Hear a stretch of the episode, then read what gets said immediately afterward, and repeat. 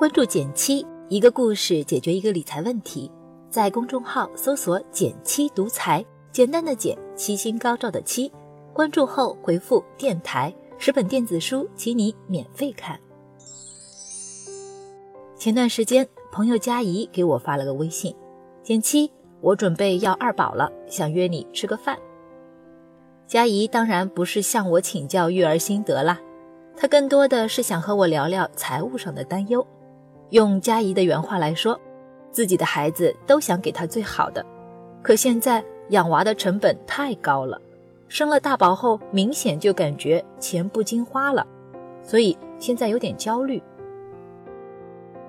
其实挺多宝爸宝妈都有这样的困惑，想生二胎，但又怕经济压力太大养不起，怎么办呢？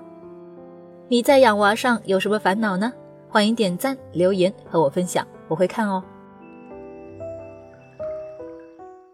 老规矩，先给答案。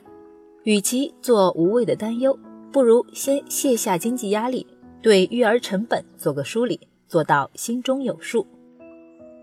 很多想生二胎的家庭最大的顾虑，无非就是没人带和养不起。佳怡解决了没人带的问题，因为她已经决定未来两年内做个全职妈妈。那么第二个问题又该怎么解决呢？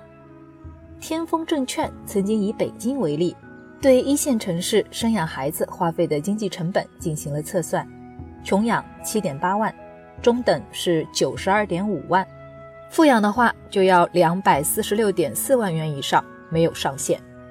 至于育儿成本，则可以分为生育成本、抚养成本和教育成本三大块来看。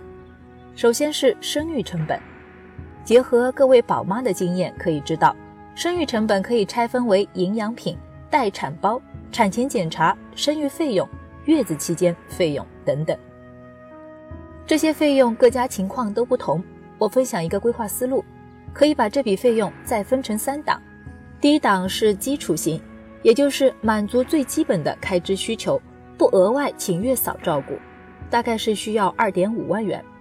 第二档是中等型，产前检查更加全面。月子期间会聘请月嫂照顾，费用大约在九万元。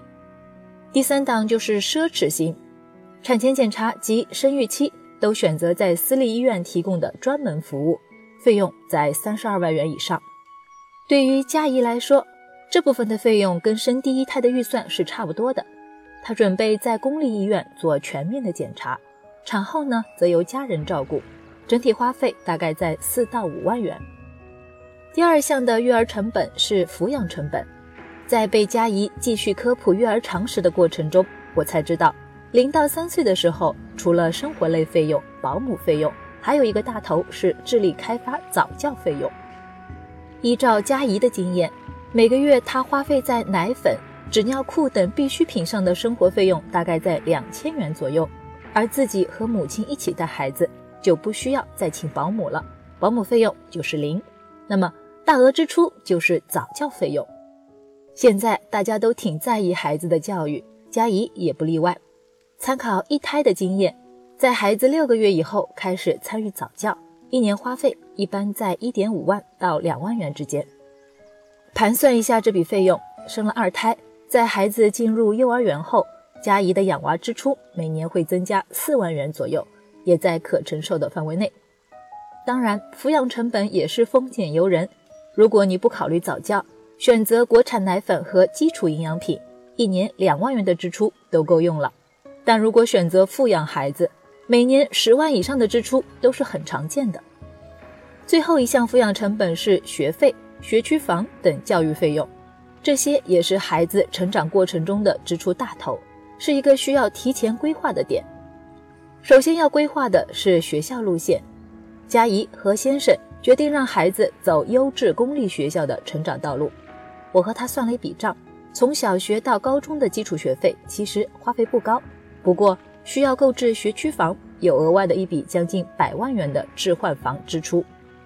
这里有个很有趣的点，生二胎其实也有不少规模效应，尤其是这个学区房，两个孩子可以共享一个学区房的教育资源，因此没有额外的费用。当然，孩子的成长过程中有很多不可控因素，之前佳怡也跟我咨询过孩子教育金如何规划的问题，这时候就派上用处了。结合他所在城市目前公立教育支出的花费，他重新设置了两个孩子的基础教育金和理想教育金方案，最少大概四十来万，而理想的状态下需要两百一十万左右。这么一算，他认为这些费用虽然有一定压力，但仍然在可控范围之内，纠结的心情。也放松了不少。整个过程中，佳怡状态上的变化让我挺有感触的。从稍显焦虑财务问题，到更放松的思考两个孩子的相处模式。财务并不能直接买来家庭幸福，但幸福的家庭都建立在良好的财务状态之上。我们一直说理财更简单，人生更自由。财务上的支持给了我们更多自由选择的权利。这大概就是理财最有意义的地方了吧。好了，今天就到这里啦。右上角订阅电台，我知道明天还会遇见你。微信搜索并关注“减七独裁，记得回复“电台”，你真的会变有钱哦。